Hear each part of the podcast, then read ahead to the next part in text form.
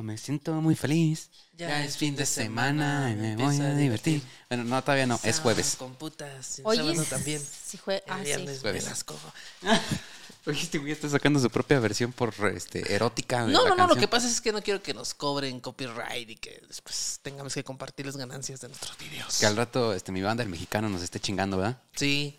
Ok. Ahí el Casimiro de la banda El Mexicano. Muchachos, ¿cómo están? Hoy, muy bien, güey. ¿Sí? Hoy, a pesar de que he olvidado todo, güey. He, dejado, he olvidado la cartera en dos lugares distintos. Hoy solamente me siento en óptimas condiciones, güey. Me siento contento y eso es lo importante, güey. Sin cartera, pero contento. Sin cartera, ajá, pero contento. Pero sí la recuperaste. Las dos veces, sí, con dinero. Ah, qué Y suerte. siempre traigo un chingo de billetes, yo, güey. Sí, tú cargas fajos de a 10 mil, 15 mil dólares. Dólares. Paquita, ¿cómo estás? Yo muy bien. Aquí ya, este, lista. ¿Lista para, la ver- segunda parte Ajá. del Ted Bundy? Ya A se ver, siente sí. mejor que el de, de, de- de la otra vez. Ah, sí. ¿Cómo? Pues la otra vez andaba en... Ah, sí, sí, sí, sí, sí, pero ya estás a- ya, Ya. al 80. Sí, la verdad es que no les deseo que sean mujeres, la verdad. Realmente, y era lo que yo platicaba. Siempre, siempre que me baja, creo que siempre lo digo. Siempre que me baja, siempre digo, no seas mujer cuando veo un vato. Porque es horrible, güey. O sea, te duele muy feo. Y aparte, hay muchas desventajas de, de eso, ¿sabes? Sí, no me lo quiero ni imaginar, pero qué pinche incomodidad. O sea, es que era lo que yo una vez le decía a Isma, es que no solo es el día que te baja, sino son días previos, de que todas tus hormonas se descomponen bien gacho. Y andas triste o andas enojada, te irrita todo, o sea, mm, no, la verdad no le recomiendo. ¿Te Si quieren, si quieren reencarnar, traten de reencarnar en una rana o algo así, güey, pero ¿Que tú sabes cuál es la similitud entre un pingüino y un chile? un pingüino y un chile, Ajá. Cualquier tipo que de los chile. dos pican. No, que el pingüino tirita de frío Ajá. Ajá. y el chile tirita el culo.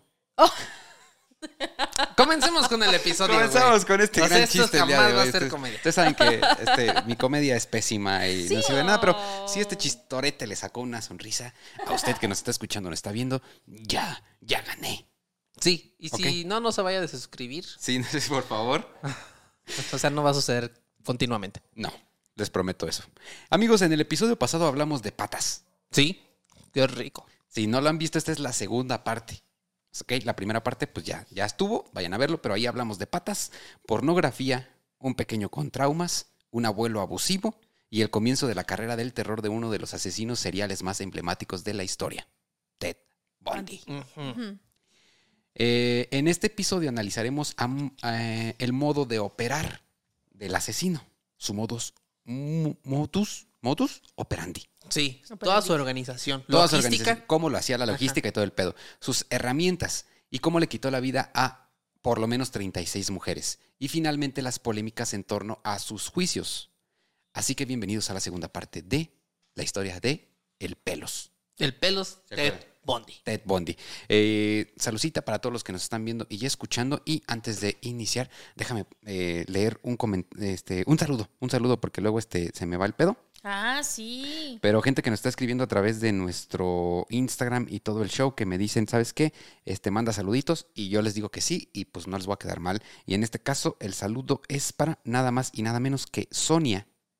Dicen que ella Mm. está en Michoacán, así que es compatriota. Sonia, si nos estás escuchando, un saludo de parte de tu hijo Julián. Ah. Chido, güey. Sí, saludos a los dos, muchas gracias por vernos, muchas gracias por acompañarnos cada episodio. Ellos son así como que este, muy leales, dicen que siempre nos escuchan y siempre nos ven, así que pues saludos para ellos, saludcita por ustedes muchachos. Y también saludos a la gente de Spotify, ¿eh? porque hay gente que no puede ver los videos en YouTube, pero que dice que nos sigue muy, muy así chido Exacto. por Spotify. Ajá. Sí, este, mira, por ser, sea el medio que sea, si tú estás aquí hoy con nosotros, esto va por ti. Salud y bienvenidos al episodio número 81. ¡Salud!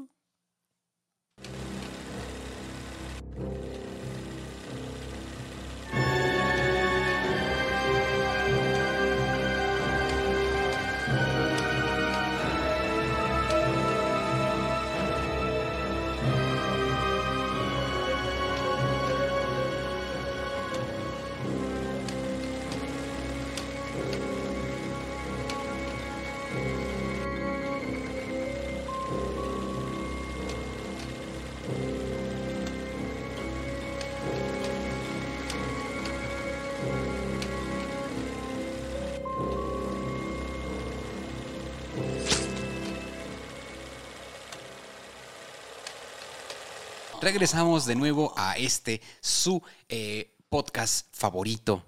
Ay, espero que sí, güey. No creo que sea el favorito, güey. Yo creo que sí, yo creo que hay mucha gente que sí, no, que sí nos escucha y nos tiene ahí en el top de su lista, güey. ¿Tú Sí. crees? güey, Sí, que hay sí, un sí, sí. enfermo que- que nos tenga así. Hay personas, yo vi ahí en Facebook, en Instagram y en YouTube que dicen, no, no me lo pierdo, la verdad es que me gusta mucho y ah, eso se siente bien bonito. Sí, los queremos. Yo digo, pues de los aplausos no se come, ¿verdad? No. Pero si ustedes quieren apoyarnos, una excelente forma de hacerlo es estar pendientes, compartir y que más lleguemos a más gente para que eventualmente, pues esto sí nos dé para comer. Puede ser que, que, o sea, Y lo podamos seguir haciendo sobre todo porque pues eventualmente, pues son- Fíjate que eso que mencionas, Fer, es muy chistoso. Creo que aquí hacemos un paréntesis. Eh, la mayoría de las personas, el otro día lo estaba viendo como en un portal que decía que el 70% de la población mexicana quería dedicarse a ser youtuber, tiktoker, instagramer o algo así. un chingo. Ajá, un chingo de gente. Y, y fíjate que ya que estamos en esto, realmente dedicarte a esto, güey, la neta sí necesitas un varo. O sea, es un trabajo. necesitas un trabajo Es un trabajo que no te paga al principio y Ajá. que te quita. Pero necesitas un trabajo que te ayude a sustentar tus gastos personales y además invertirle a esto. Sí, claro. ¿Sabes? Entonces, por ejemplo, vean, estos micrófonos, ustedes no ven esto porque pues nos están viendo a través de la cámara, pero acá El alcohol tenemos barato que se toma el Isma. Sí, tenemos una, dos, tres, cuatro luces, hay dos cámaras, hay una consola, hay una computadora, o sea, el sueldo del Peter. el sueldo del Peter, ¿no? Entonces, y fíjense, ahí bajita la mano, ¿no? Por ejemplo, ¿a qué te dedicas hoy, Isma? O sea, tú no ganas dinero del podcast, tú tampoco, yo tampoco. No. No. Estamos aquí día gratis, literal, literal, literal. ¿Tú a qué te dedicas para poder venir y servirte una chela ahí? Yo soy Uber Eats. Él es Uber Eats. Repartidor. ¿Tú? Yo, este, pues, eh, bueno, ahorita a nada, ¿verdad? Porque le estoy dedicando mucho tiempo a esto, pero eventualmente, pues sí tengo otros trabajos. Me he desempeñado en el ámbito de la cocina y del el- el negocio restaurantero. ¿Cocinero? Sí. Cocinero, ajá. Y yo trabajo operando una consola de radio, güey. Y, y, ah, y vendo colágenos para subsistir. Vendo chicles. El Vendo que tiene mejor trabajo es Peter, güey. Sí, pi- Él es Fotografía, fotógrafo. Mujeres encuadradas. Entonces, la verdad es que si en algún momento tú sueñas con tener algo como esto, sí necesitas pellizcar un poquito de tus ingresos para hacerlo, ¿eh? No, y no es fácil, es, es mucha chamba, pero lo disfrutamos mucho y lo hemos, lo hemos hecho principalmente por eso, porque lo disfrutamos y porque eh, nos encanta leer sus comentarios cuando nos dicen, hey, sigan echando ganas, no se desanimen, los queremos mucho. Eso es alimento para nosotros. Así es. Gracias. Pues bueno, vamos a iniciar entonces con el episodio del día de hoy. Ted Bundy mantuvo un perfil de víctimas bastante específico. Ok. ¿ok? Todas ellas mujeres de entre 14 y 26 años, atractivas y de cabello oscuro. Y todas mantenían esas características eh, eh, similares con su gran amor, Josefa. Josefa. Que ya, ya dijimos que no se llama así, pues, pero que nosotros le pusimos así. Ajá, Ok. ok. Entonces tenían ese, esa- ese detalle. Si eras mujer estudiante de la Universidad de Washington, tenías la mala suerte de toparte con este güey y tenías entre 14 y 26 años. Eras guapa, de cabello oscuro y atractiva. Eh, estabas prácticamente firmando tu sentencia de muerte, güey. Chin. Si te lo topabas. Si tenías la mala suerte de toparte. Eh, pues el pelos eh, además mataba al azar. O sea, era realmente si te, si te topabas con él y él de- en ese momento decidía, te convertías en una de sus víctimas. No era de que planeara estudiar a sus víctimas, este, las trabajara durante varios, varios meses. Al o sea, principio sí era supongamos que yo reunía los requisitos Ajá, y me iba al súper. sí. Y andaba yo ahí buscando papayas, aguacates o qué sé yo. Y de repente salía el, Ted- el, el pelos, ¿no? Con su carrito. Y me topaba de frente y decía. "Ah, esta vieja se parece a... Ya valió madre. Ya valió madre. ¿Así? Sí. ¡Wow! Así exactamente. Eh, él mismo describió su modo de operar como un momento de descontrol en el que primero golpeaba, luego asfixiaba y finalmente violaba. Y después guardaba el cuerpo de la víctima, no en todos los casos, pero sí en la mayoría, unos cuantos días. En su casa, antes de que el olor fuera insoportable, para revivir los momentos. Ay, qué enfermo. O si no podía quedarse con el cuerpo, pues se quedaba con partes del cuerpo. O si no podía conservar partes del cuerpo, entonces regresaba constantemente a los lugares donde se deshacía de los cuerpos. Esto es, esto es sumamente importante y fundamental porque lo vemos en muchos asesinos. Disfrutan tanto el momento de asesinar que cuando se deshacen del cuerpo eventualmente regresan a esos lugares para volverse a excitar.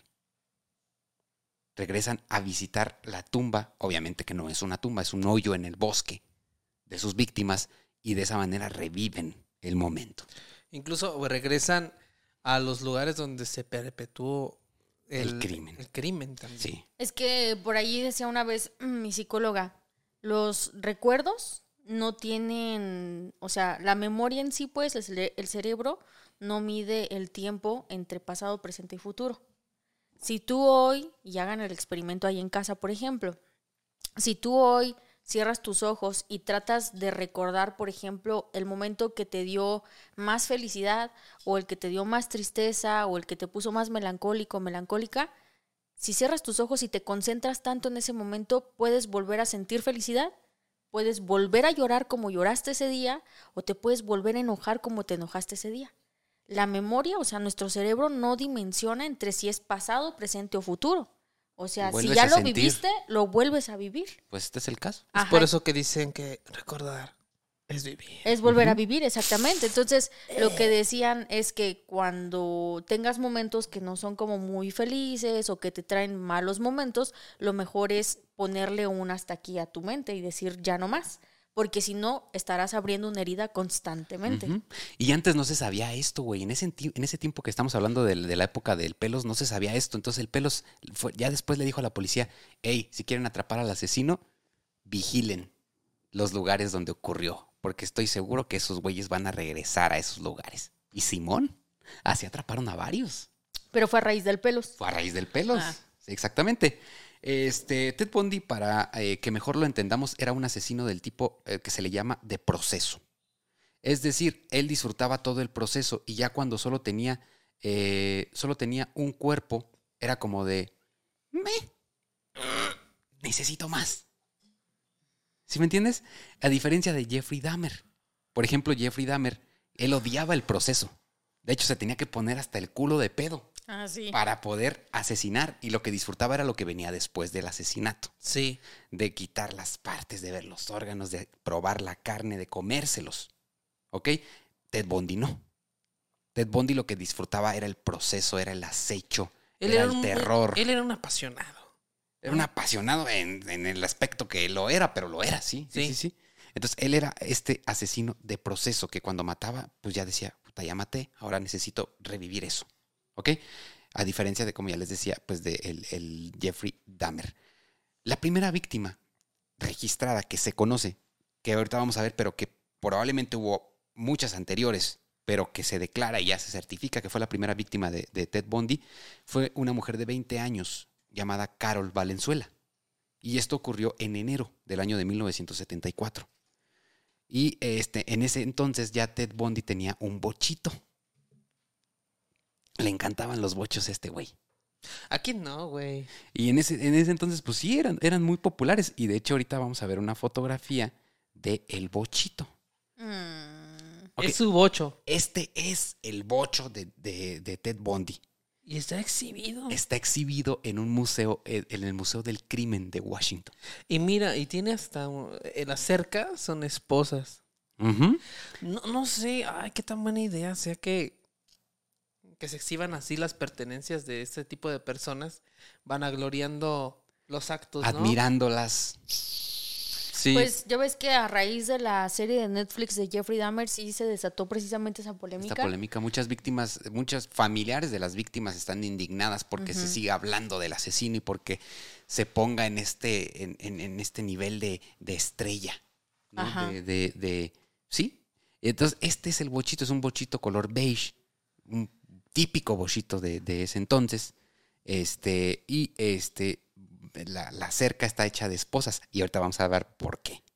Ok. Porque tiene un significado. ¿La, la cerca? Las esposas. Oh. Sí, exactamente. Entonces, ese es el bochito que usaba el buen Ted Bundy. ¿Sale? Eh, este, les decía, está en el Museo del Crimen en Washington. Pues este pinche carro le encantaba. Era su herramienta para matar. Su cómplice número su uno. cómplice número uno. Le quitó el asiento del copiloto para tener un espacio muerto siempre disponible para dejar los cuerpos inconscientes de sus víctimas. Y que aparte esa era una práctica muy común en el servicio público. Los bochos fueron este, usados como taxis en casi todo el mundo y la costumbre era quitar justamente el asiento de enfrente para que nada más cupieran dos a tres pasajeros atrás. Atrás. O sea que no era algo que dijeran, ah, cabrón, ¿por qué le no el era tan, asiento? no era, ajá, era algo más bien Ah, común. Lo va a hacer taxi, ¿no? Ah, mira, ese dato sí no me lo sabía. Este, entonces el güey pues le quitó el asiento, ¿no? Se colocó un falso yeso en uno de sus brazos. Se estacionaba cerca de la universidad. Ponía un gato en el piso y luego esperaba que una chica guapa pasara para pedirle ayuda. Imagínate, Paquita, que pasas por ahí. Te encuentras un tipo amable y bien parecido. Tiene un brazo enyesado y te pide ayuda para colocar el gato en la posición correcta. Y tú dices, va. Te agachas para colocar el gato y de pronto un fuerte golpe en la nuca te hace perder el conocimiento. Después despiertas dentro del bocho, atada y con cinta en la boca. Llegas hasta un lugar que no conoces, entras en un departamento horrible y apestoso donde el hombre del yeso está listo para dar el siguiente paso, ahorcarte hasta que mueras, para después abusar de ti a su antojo. Luego de terminar, se deshace de tu cuerpo que jamás es encontrado.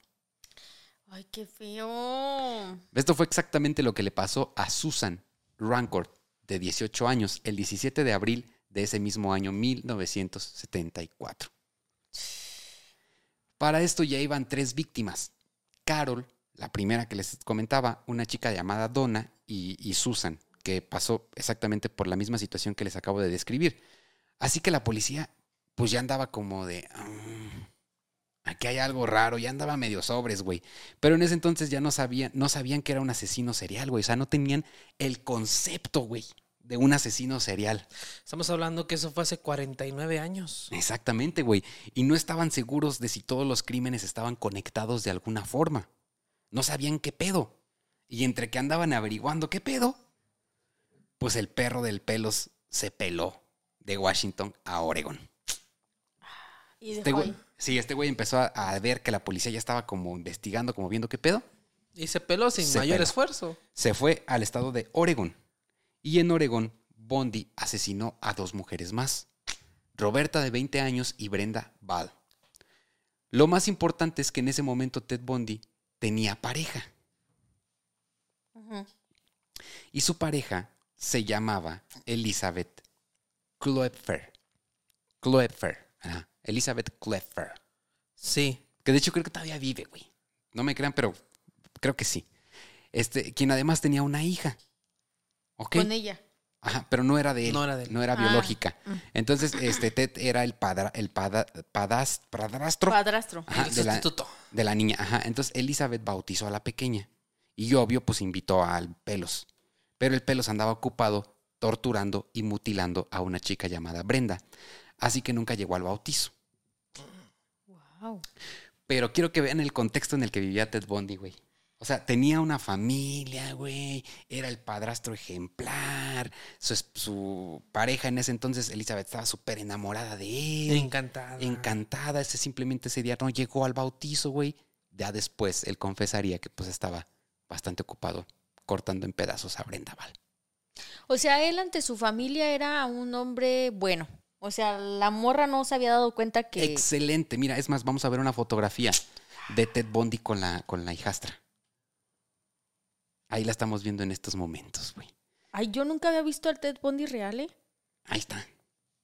No estaba tan guapo. Ahí esa foto no le favorece, ¿eh? Sí, ahorita como a- que movida. Adelante vamos a ver así. otra, pero sí, la foto no es, no es de la mejor calidad, pero obviamente vemos a una niña de aproximadamente que unos 11, De 12 hecho, hasta años, La niña parece alien, güey, en esa foto. pero está sonriente.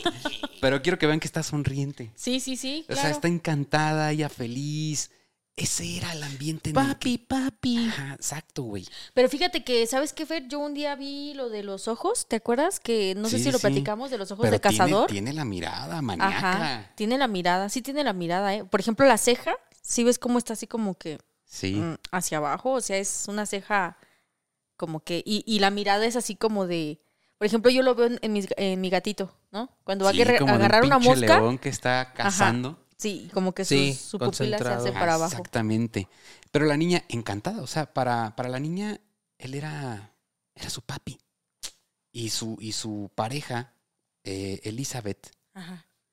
pues también era, era el hombre que amaba, pues jamás le pasó por la mente siquiera que pudiera hacer lo que hizo en ese momento, porque después sí empezó a decir como de, hay algo raro. Sí, este güey huele a muerto. Algo Algo. así, güey.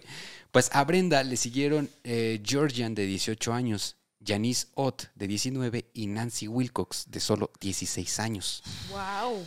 Y el asesinato de Janice resultó ser sumamente importante en el caso. Ocurrió el 14 de julio del mismo año. Seguimos en 1974. Este güey mataba bien seguido. Súper seguido, güey.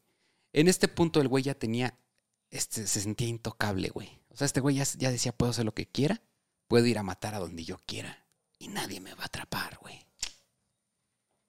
Se empezó a sentir confiado. Y esto, más adelante, va a resultar, pues, bastante bueno para las autoridades. Pero bueno, este güey ya se sentía intocable, invencible, tanto que ese día, ese mismo día, el 14 de julio, secuestró a Janis a solo unos kilómetros de su casa. Y, a- y unas horas después de haber secuestrado a Janis, secuestró a otra chica el mismo día, El mismo. a plena luz del día. En un punto se cree que tuvo a las dos mujeres secuestradas y obligó a una a ver cómo abusaba y asesinaba a la otra. Después él dijo que no había sido así, pero que las había llevado a lugares separados. Pero ocurrió el mismo día. Eh, A plena luz del día aparte, güey. Entonces, de Oregon el pelo se fue a Utah, a la ciudad de Salt Lake City, donde le quitó la vida a cuatro mujeres más, mismo año. O sea, mientras en Washington andaban todos culeados por los primeros asesinatos. Y iba saliendo- buscando. y buscando y saliendo en las noticias y todo este pedo, este güey ya había pasado por Oregon y ahora estaba en Utah. Y ya había unas 10 víctimas más. Este güey ya se sentía, pues Dios, güey. Todo el mundo hablaba de él y, y nadie daba con qui- quién era ni nada. Entonces, ahora sus víctimas fueron más jóvenes. Dio un paso más y se sintió como con más poder. Así que le quitó la vida a Nancy de 16 años y a la hija de un sheriff de un pueblo. O sea, del jefe de policía de un pueblo se secuestró a la hija de este güey.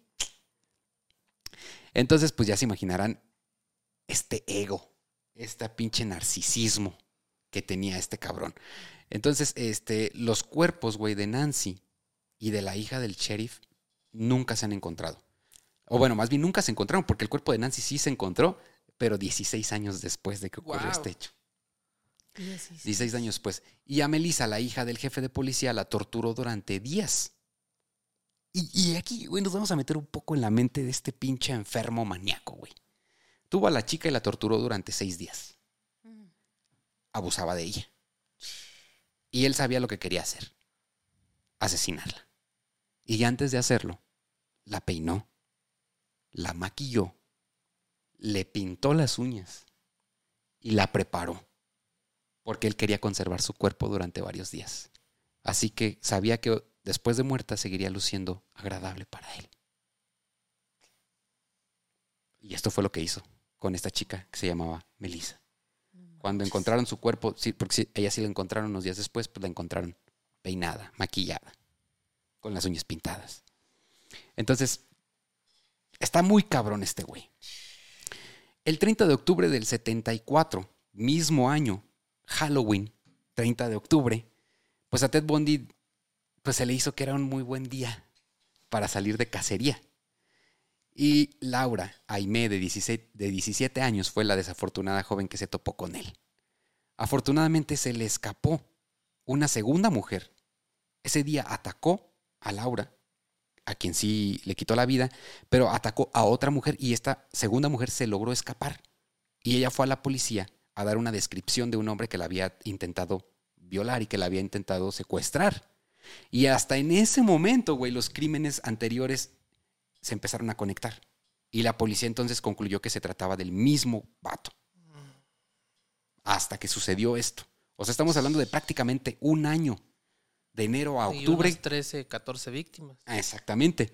Entonces, pues hasta en este momento la policía como que ya empezó a conectar todo el pedo. Ahora su novia, güey, eh, dijo, no mames, Se parece. cuando la policía empezó a, la policía empezó a dar descripciones de este güey. Ajá. Y empezó a ponerlo en las noticias, en los periódicos y todo. Entonces lo ve su novia. Y dice, es él. Chin. Imagínate, Paquita. No, no, no. ¿Qué harías? ¿Qué? Que, que, que, que, o sea, que tú te Que Sí, te das cuenta. en el lugar, pues, de... Ajá, ¿Te das cuenta que, que- que un día en, la- en las noticias dicen un asesino maníaco y, y sale la cara de Lisma? Yo sí lo denuncio. ¿Sí? Sí. Mm, ¿Qué? también no crean en el amor. Ay, oye, pero es que Si, eso tú- ya no si está la bien. persona con la que tú compartes la cama, güey, es capaz de traicionarte, güey. Ay, Ismael, pero estamos hablando de asesinatos, por Dios. Dios, ya ven, el enfermo es él, ya no hay que estar con él. Fíjate, o sea, es que sí, o sea, obviamente pues sí te saca de pedo, pero es obvio que, o sea, es que, ¿sabes qué? Por mi, por mi mente pasaría cuando sigo yo. Sí, pues claro, exactamente. Ajá, o sea, eso es lo que pasaría por mi mente. ¿Me está dejando para el final? ¿O qué rayos está haciendo conmigo también? Y obviamente pues temería por mi vida, entonces... Pues eso hizo Liz.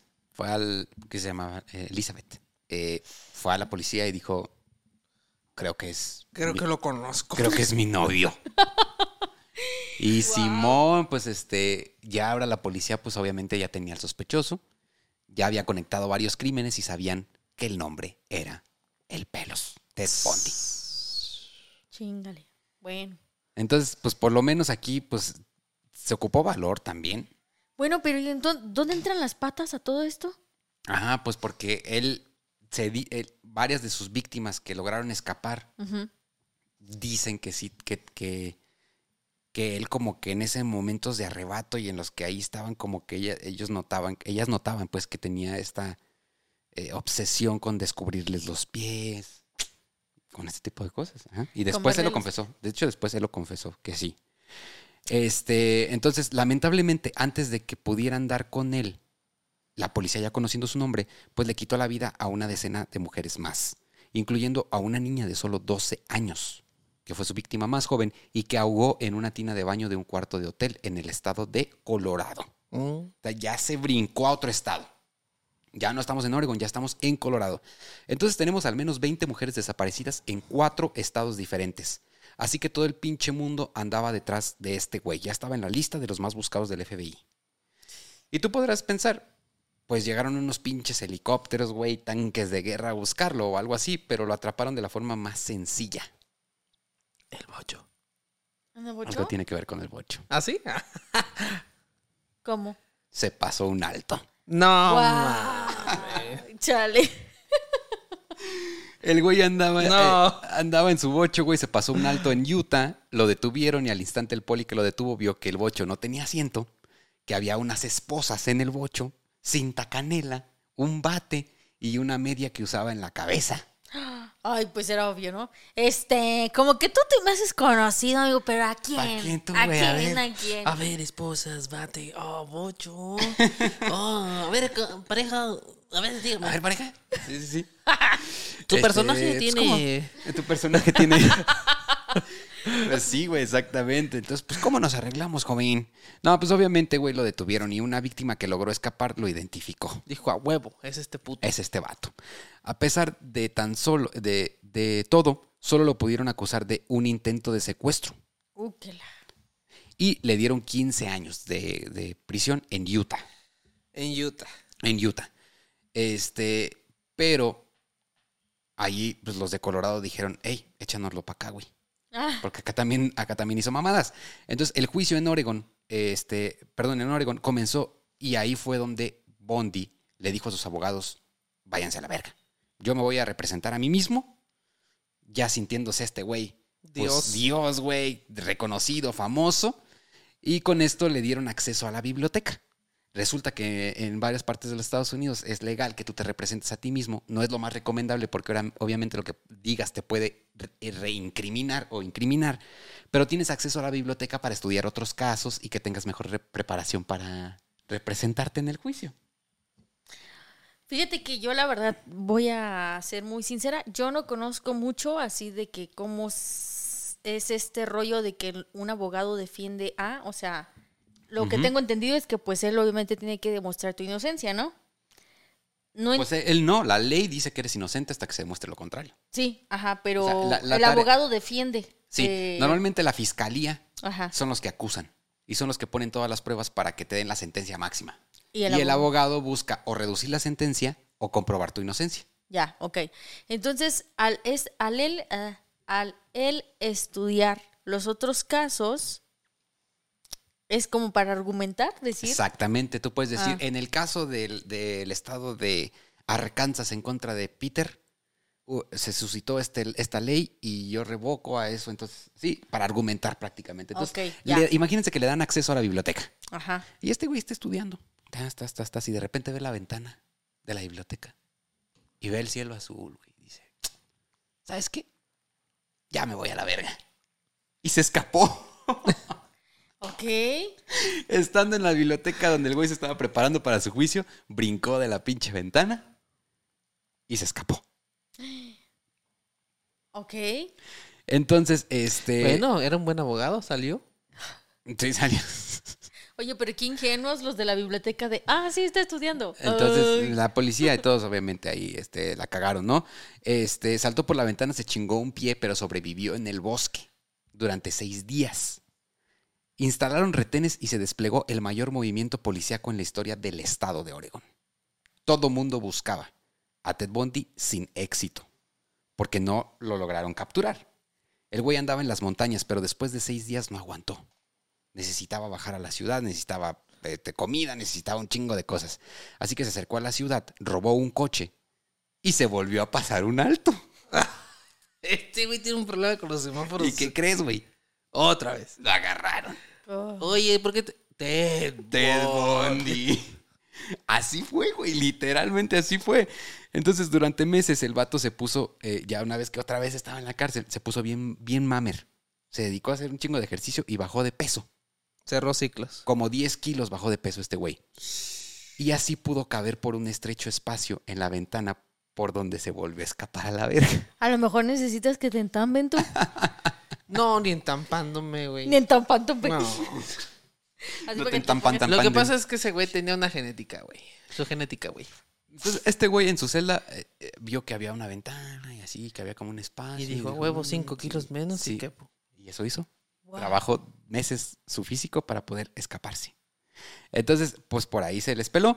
Eh, em, fue un año, fue en año, en año nuevo, perdón. Esto ocurrió en, durante las celebraciones de Año Nuevo, así que todos andaban pues bien ocupados. Ah. Y si creen que después de esto este güey se ocultó mejor y dejó de asesinar, pues están bien equivocados. Pues como pudo, el Pelos llegó hasta Florida y ahí cometió el peor de sus asesinatos en la fraternidad Chi Omega de la Universidad de Florida.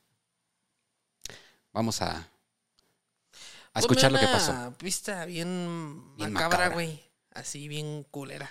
Esto fue por lo favor. que pasó. Una noche, Bondi. no mames. No, güey, eso no, quítame esa madre, güey. Y yo, A ver, ponla otra vez, güey. No, no, no. Ponla otra vez, güey. Paquita se nos va a poseer aquí, güey, es en el azul, cabrón. No, no, no, no, no. no. ¿Cómo es, Paquita? ¿Cómo es? ¿Cómo es? ¿Cómo es? We toasties, toasties, toasties. Ya cállese, cállese, cállese. Ay, ca. Ya estaba bien concentrado, pinche Peter. Ahí va. Una noche Bondi, todo pinche flaco, fue a un bar. Se tomó unas chelas y luego caminó a la fraternidad. Y en su camino a la fraternidad se topó con una rama de roble. Luego llegó al edificio. Y para buena suerte de Bondi y pésima suerte para todas las chicas, la puerta estaba abierta. Entró al edificio y después se fue de cuarto en cuarto. Y durante 15 minutos atacó a seis mujeres. A palazos, güey, con ese tronco que llevaba. Le quitó la vida a tres y otras tres más sobrevivieron. Una chica que de hecho vio a su mejor amiga después del ataque, se quitó la vida unos días después. Fue brutal. Fracturas de cráneo, sesos en las camas, una total masacre. Ted Bundy salió corriendo del edificio solo para ir a otro departamento y atacar a una mujer más que también sobrevivió para quedar casi en estado vegetal. Entró a la fraternidad este güey, ¿ok? Y se fue de cuarto en cuarto. Cuarto que abría, entraba, agarraba a golpes a la mujer que estuviera ahí, a la chica que estuviera ahí, hasta destrozarle la cabeza. Salía, entraba a otro cuarto y hacía lo mismo. ¿Se dan cuenta, güey? O sea, cómo hay gente que real... O sea, yo no entiendo ni siquiera por qué, güey, nos gusta ver pinches series, güey, porque hay actores interesados en presentarse como... en hacer un puto papel de un güey que hizo esto, güey. ¿Para entretenimiento? Imagínate, ¿qué sentirías tú, güey, si ves a Zac Efron haciendo el papel de Ted Bundy, güey, y que se gana premios y la chingada, y tu mejor amigo, güey, tu hija, Exacto. fue masacrada de esta, de esta forma? Pues es que la culpa no es de las productoras, es de los consumidores. O sea, son lo que fue, por ejemplo, Jeffrey en su tiempo, Ted Bundy, pues fueron de las series más vistas en Netflix. Y es por el mismo caso que La Mona y que la Jerry Moa, pues también tienen millones de seguidores porque a la gente le gusta la mierda. Pues sí, la verdad es que era Es- lo que yo le triste, decía a Isma eso también, o sea, hoy La tienes- culpa nunca fue de Televisa, ¿eh? No, definitivamente no. O sea, fíjate, justamente lo que dice Isma, hoy todos tenemos la posibilidad de ver el contenido que más te convenga. Anteriormente, pues decíamos Televisa, güey, porque prendías la tele y era lo que dominaba, TV Azteca o Televisa, aquí en México, ¿no? Ahora tú agarras tu teléfono y puedes ver un canal de Rusia, puedes ver un canal de México, de Estados Unidos, de donde quieras y del contenido que quieras. Entonces, eh, seguimos buscando entretenernos a lo tonto. Yo creo que no es culpa de, pero sí llevan cierta responsabilidad. Y aparte, es de la manera que lo ves. Por ejemplo, lo puedes ver por morbo. Hay un güey que mató a un chingo. Pero también existe otra vertiente. Ah, vamos a analizar su comportamiento. Toda documentación científica e histórica sirve para tener eh, referencias, puntos de referencias en el futuro para que no vuelva a pasar o para saber por qué sucedió algo. Pero también hay gente, También. fíjate, también hay gente que lo ve para aprender. O sea, por ejemplo, O inspirarse. ¿verdad, Ajá. La semana, bueno, más bien hace unas, unas cuantas semanas se les platiqué del caso de este vato que mató a su esposa allá en Estados Unidos. Em, Sí, sí, sí. ajá, un güey pelirrojo que eh, la, ah, sí, sí, sí. la degolló. Sí. Ajá, la degolló y pues todavía ahorita están en juicio y están viendo qué rollo, ¿no? Pues ya salió otro caso, también en TikTok, donde una morra está haciendo un tren, está bailando. De esos bailes que mueves las nalgas y así, güey, ¿no? Entonces la morra empieza a poner la rola y pone el video a grabar y está su vato sentado en un comedor. Entonces ella empieza a bailar, le arrima como que las nylons y como que el vato no le parece y hace nada más un gesto de que no. Y posterior a este video, pasaron como unas tres, dos semanas más o menos, pues la mató. Entonces, siento que eh, muchos de estos videos o de estas películas, más bien de estas series, también le abren la posibilidad a estos vatos, ¿sabes? Sin pedos, mira, por ejemplo, cuando ves Rocky, dice mi mamá que en sus tiempos, cuando salió Rocky, muchos morros se metieron al gimnasio y usaban Converse para hacer ejercicio y querían ser boxeadores. ¿Por qué? Porque la película logró Inspirar. impactarlos de tal manera que los inspiró. Pues ahora que salió Merlina, andaban todas ahí con sus trenzas de que Pues la de la tienda del Fer. Sí, Esa pero- morra es Merlina, güey. todas, todas, todas en TikTok y en redes sociales de, ah, es que soy inexpresiva igual que Merlina. Ah, seas mamón, güey. Sí, sí, sí. Ah, pues sí. Bueno, el caso de Ted Bundy obviamente sí ayudó mucho a la perfilación de asesinos seriales. Ahorita lo vamos a ver. Hablando de, pues, de algo serio, ¿no? No como entretenimiento. Sí, no, no pues, como o sea. entretenimiento, exactamente. Entonces, días después de que hizo este pinche desmadre en la fraternidad, eh, Bondi continuó asesinando mujeres en Florida. Hasta que finalmente se pasó otro alto. Ay, Ese cabrón. no debía haber manejado ya. Y lo detuvo otro tránsito, güey. Por tercera vez, el hombre más buscado por el FBI en ese momento era detenido. Oye, deben de, de darle una medalla de condecoración a los semáforos, güey. O a lo mejor esta era su estrategia como de ya me aburrí, güey. No, yo que pienso que sí tenía un pedo. Yo pienso ¿Sí? que sí. O sea, era muy inteligente, pero quizá era muy pendejo. De, Muy distraído. en, en las cosas más básicas. O Suele toda- pasar. todo lo que traía en la cabeza que no veía una luz. Sí, sí, sí, exactamente. Entonces, de hecho, cuando, de hecho, eh, leí un dato muy interesante que cuando este policía lo detuvo, obviamente dijo es él, lo detuvo y Ted Bundy le dijo, vas a recibir un aumento por este arresto. Muy cabrón se sentía este perro. Entonces, pues pasó esto, güey, fue detenido. Obviamente se volvió a presentar él mismo, se volvió a representar él mismo, ahora en Florida. Este, pero pues ya lo vigilaron, ya lo vigilaron más. O sea, ya iba a la biblioteca, pero ya iba acompañado.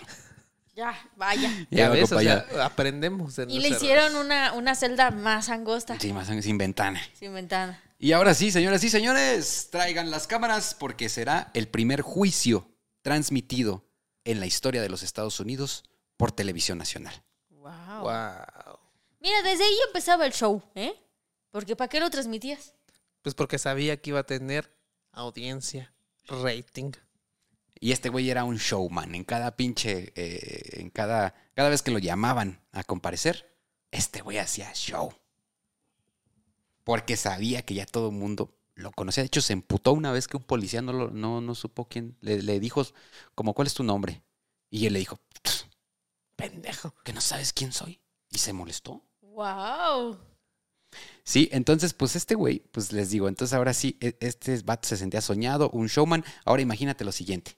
Quiero que te- se imagine lo siguiente. Tú que nos estás escuchando, que nos estás viendo, imagínate lo siguiente.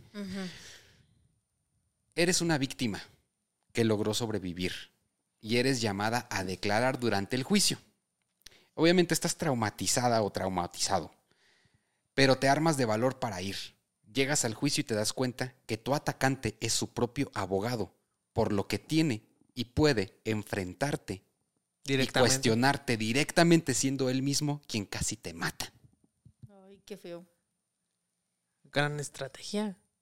O sea, imagínate a la víctima diciendo, sí, fue él, me atacó así, me, me violó, hizo todo esto, y luego, pues, le toca al abogado defensor, ¿no? Encarar a la víctima, cuestionarla sobre, eh, plantear su defensa, Sí. y es el mismo. Entonces, ¿cómo, ¿cómo es posible que le hayan permitido a este pinche monstruo, güey, hacer eso? Bueno, es que si la ley en ese estado dice que te puedes defender a ti mismo, bueno, pues es la ley. Y nada está por encima de la ley. Pues el vato decía ser inocente. Siempre dijo ser inocente, a pesar de los cientos de pruebas en su contra. Y poco a poco su carisma y su narcisismo enfermizo le hizo ganar simpatizantes. Mujeres, obviamente, increíblemente. Eh, quiero que vamos, a- antes de, de pasar a lo siguiente, vamos a ver rápidamente una fotografía mientras iba saliendo de una de las audiencias de su juicio. Mm, a ver. Véanlo. Sonriente, magnate, buenachón, seguro, fresco el pana. Y quiero que vean lo- los fotógrafos atrás. Sí. Riendo, tomándole fotografías. Señor Bondi, ¿cuál es su estrategia para la siguiente comparecencia? Este, y todos, todos, todos en la televisión encantados, güey. Miles de mujeres se enamoraron de él. Va a estar como, como era con lo de la pandemia. ¿Cómo se llamaba este? El que estaba con. Con, con, con AMLO, con lo del coronavirus. El, Ah, este, Gatell. el doctor Gatel. Ahí, que a todas ahí. Ay, doctor Gatel. Tomando, no las peores qué". de- ta- tomando las peores decisiones en la historia de la salud pública de un país, pero siendo adorado por ser guapo. Todas las morras, güey, en los comentarios de YouTube en la mañanera era de, ay, yo quiero un hijo de Gatel. Y yo, eh, qué Saber pedo". mucho, mucho se critica a la figura masculina también, güey, por, por, por, por hacer este tipo de cosas, pero también sucede y sucede en casos tan cabrones como este, donde tú no te puedes explicar cómo alguien, como una mujer, puede aceptar o pensar o imaginar que está enamorada de un tipo asesino. No podemos generalizar nunca, pero es No, un no. factor O sea, común. tenemos, tenemos lo del el- el síndrome de Estocolmo no, y estas cosas. no, y pero cositas así. Mira, por ejemplo, cuando tú vas a la secundaria, a la prepa, las morras más chidas siempre están con el güey que vale más madre. Sí, suele pasar. O sea, Suele pasar. Y luego, este, pues, una chica llamada Carol Ann Bone, quien seguía el juicio en televisión, se enamoró de Bondi, lo visitó en la cárcel y se embarazó. Dicen, algunos dicen que no es de Bondi porque pues no se le permitían visitas conyugales. Pero ella afirma que es que, Que es de él, que, se- que sí es de él. Y de hecho, pues sí. Va a estar como las niñas Era de, su pareja. Mientras él estaba en juicio, ella era su novia. de colegios de monjas, ¿no? Que le daban un beso a un vato y ya está embarazada. Y está Así. embarazada, Le dio un beso y se embarazó. Prácticamente fue. Ahora fíjense bien cómo funcionan las sentencias. ¿Ok? Eh, lo sentenciaron a cuatro sentencias de muerte. Cuatro penas de muerte. En diferentes estados. Pero, ten- pero estas sentencias en ese momento tenían caducidad. O sea, hoy te, te sentencian, ¿no? A muerte. Pero tienen que ejecutarte antes de tal fecha. Si te pasas de esa fecha, se cancela la sentencia. ¿Y de qué depende que se pase? Pues de múltiples factores, de que no De se que llegue se a un acuerdo, de que, de que- sí, que se esté apelando. apelando, de que surjan más pruebas y todo. Entonces, así que el perro este infeliz, desgraciado, hijo de su perra madre, comenzó a confesar todo con lujo de detalle, incluso ayudando a perfilar a otros asesinos eh, y ayudando a atraparlos, todo para ganar tiempo. Y lo logró porque las cuatro sentencias de muerte caducaron. Caducaron. Hasta que el gobernador de Florida se pasó este procedimiento por los huevos y firmó su ejecución que se cumplió en el año de 1989. 20 años después, casi. Casi. A sus 42 años, Ted Bundy se sentó en la silla eléctrica y miles de personas festejaron su muerte. Hubo fuegos pirotécnicos, música. Casi como cuando acabó la guerra, ¿no? Es muy similar, güey. Entonces se festejó esto como si fuera un evento nacional. Cerca de 12 cuerpos de sus víctimas jamás fueron encontrados. Y él dijo que jamás iba a dar detalles sobre esos asesinatos porque habían sido simplemente demasiado. Según lo que, lo que este vato decía. Este, ya sea por su narcisismo o simplemente por mentir y sentirse más chingón, que era una de las cosas que más le gustaban, dijo en una ocasión que la cifra total de sus víctimas tenía tres dígitos. Uy. O sea, que pudieron haber sido hasta 300 O 999. o 990, pero yo creo que por lo menos por lo que se sabe y por lo que después se descubrió que pudo, que pudo haber empezado a asesinar desde mucho antes y que pudieron haber sido, y que en una noche fácil, pues en un ratito, 15 minutos le quitó la vida a tres mujeres, Caliente. que muy, muy, muy, muy probablemente casi con un 90% de posibilidad, al menos fueron 100. Así es, y pues hasta aquí llega ahora sí la historia de Pensé que iba a haber parte 3. Con no, con esto concluimos este, esta, esta historia de este enfermo, de este demonio hecho humano, sin remordimientos. Eh, después, obviamente, al morir, de hecho, se estudió su cerebro. Claro, digno de investigación. Se destinó a la psiquiatría, donde se descubrió que efectivamente tenía algunos problemas de carácter genético, como ya lo platicábamos en, el primer, en la primera parte, eh, principalmente con su gen MAOA. Fue ahí donde se descubrió que realmente pues, este tenía eh, este gen presente, que, pues, como ya lo hemos platicado, se, se enfoca en la impulsividad, en la violencia. Y eh, a partir, Ted Bundy fue un antes y un después en la perfilación criminal. Sí. Hablábamos también del caso de Ed Kemper, que también fue pieza fundamental para que se empezara a perfilar a los asesinos. Y eh, hay, hay otro asesino del que posteriormente vamos a hablar, que es este eh, eh, Gary Ridgway, mejor conocido como el Green River Killer. You understand me? Yeah.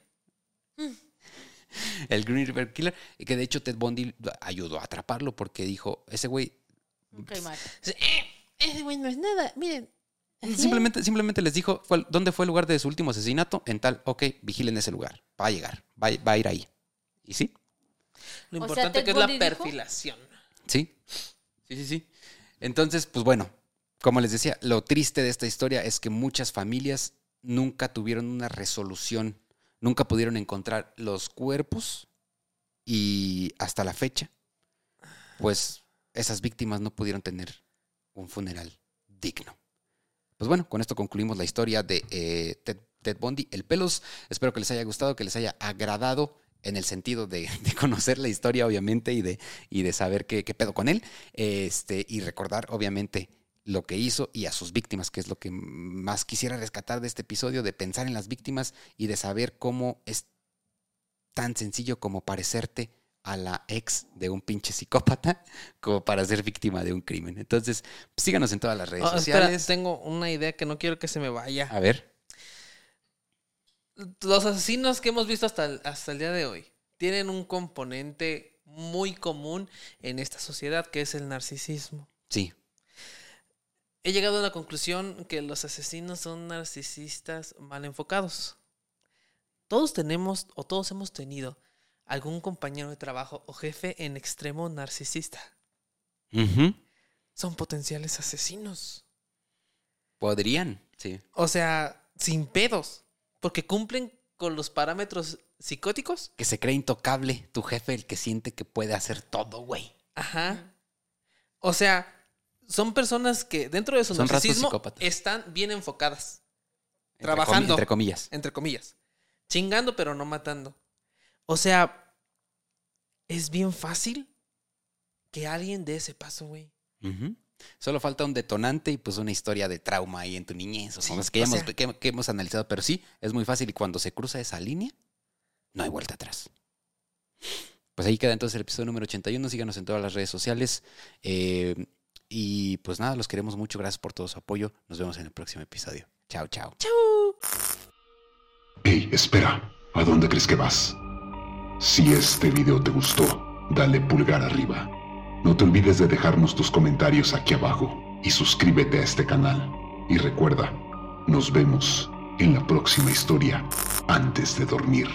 Si es que puedes.